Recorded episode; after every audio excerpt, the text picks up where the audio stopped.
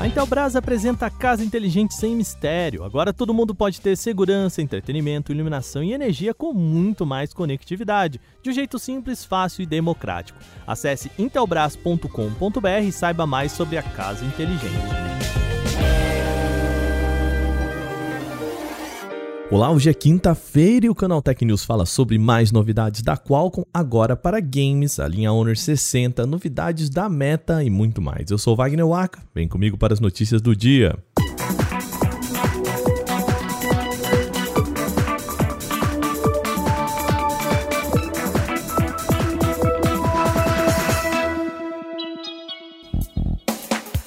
Nosso programa de hoje começa com mais novidades sobre os novos Snapdragons. No programa de ontem a gente falou sobre os detalhes do novo chip da empresa para smartphones topo de linha, o Snapdragon 8 geração 1.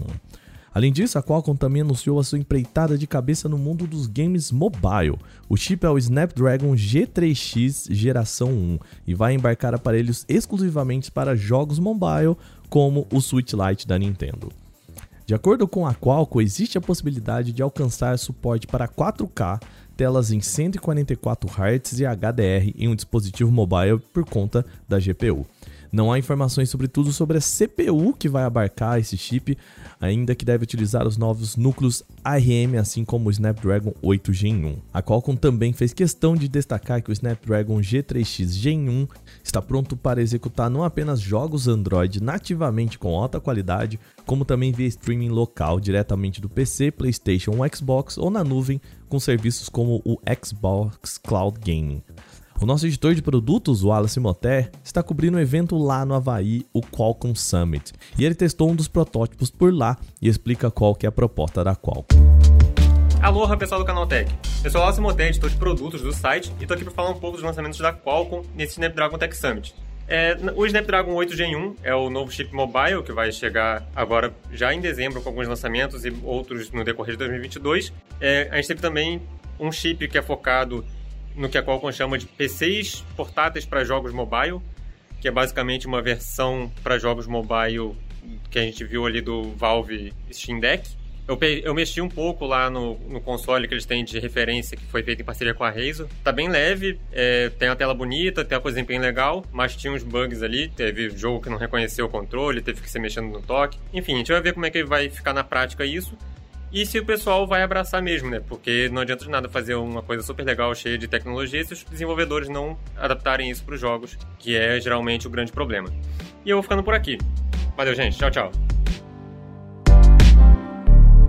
Esse protótipo aí citado pelo Wallace foi desenvolvido com a Razer e é um kit de desenvolvimento para empresas prepararem jogos mobiles compatíveis com o chip. O Qualcomm Snapdragon G3X ainda não tem previsão para chegar ao público e, no entanto, a empresa destaca que a solução já está disponível só para desenvolvedores com esse kit de desenvolvimento. A Honor oficializou os Honor 60 e Honor 60 Pro, renovando a sua linha principal de celulares. Eles chegam com sucessores diretos do Honor 50 e o Honor 50 Pro, apresentados em junho deste ano. Os aparelhos efetivamente são semelhantes aos seus antecessores em design, com um grande módulo no canto superior esquerdo contendo dois grandes círculos, onde ficam as câmeras ultra-wide principal e uma terceira câmera ali entre elas. A versão padrão tem tela OLED de 6,67 polegadas em Full HD Plus, acompanhado de Snapdragon 778G, ainda com até 12 GB de memória RAM e até 256 de espaço para armazenamento interno. Já a versão Pro tem 0,01 polegada a mais, então 6,68 polegadas de tela, com atualização em 120 Hz. O processador aqui é o Snapdragon 778G Plus, com versões também de até 12 GB de RAM e 256 de espaço para armazenamento interno.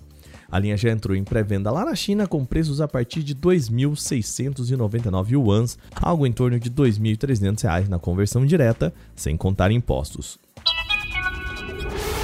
A Samsung deve lançar em breve o Galaxy A73 como o aparelho mais potente entre os intermediários da marca. A companhia ainda não revelou o dispositivo, mas o site Zotons divulgou possíveis imagens do aparelho.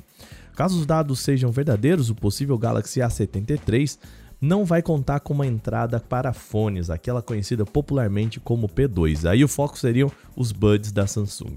O modelo deve ser parecido visualmente com o Galaxy A72, o sucessor, né?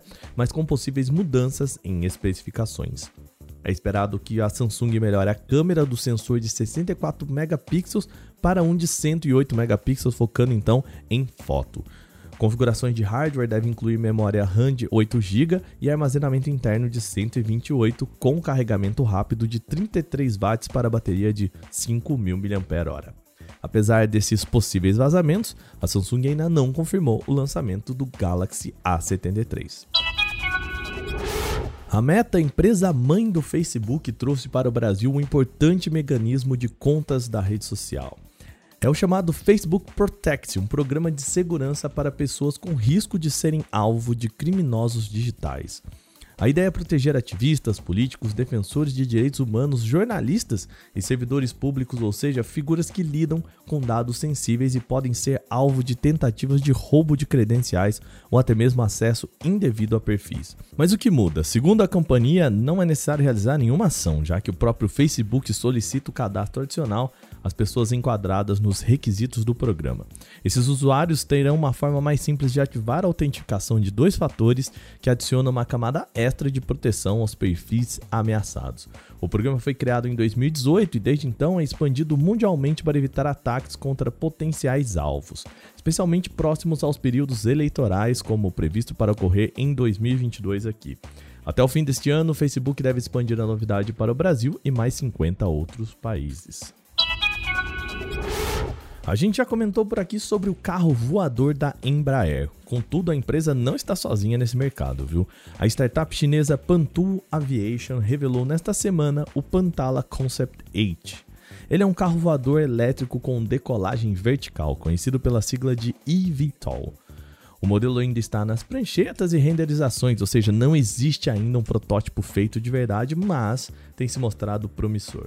O motivo está na propulsão mais avançada, como se fossem mini jatos elétricos, o que lhe deve garantir mais potência e agilidade. Segundo a empresa, o Pantala é equipado com 22 jatinhos alinhados em duas asas na parte dianteira e na traseira do bólido. Assim como a maioria dos projetos de carro voadores, o modelo chinês deve ter cinco lugares e também poderá ser operado remotamente. A companhia explica que o Pantala poderá atingir velocidade máxima de 300 km por hora, graças justamente a esses propulsores elétricos e o seu formato. Ele é muito parecido com uma arraia. A autonomia prometida é de bons 250 km, como se fosse um carro elétrico convencional. Tá, mas quando esse carro sai do papel? Além dos testes fechados de decolagem, pouso e viagem, a startup ainda vai ter que certificar o carro nos rígidos órgãos reguladores chineses e depois nos internacionais. E isso ainda nem tem data para acontecer, então isso é plano só para o futuro.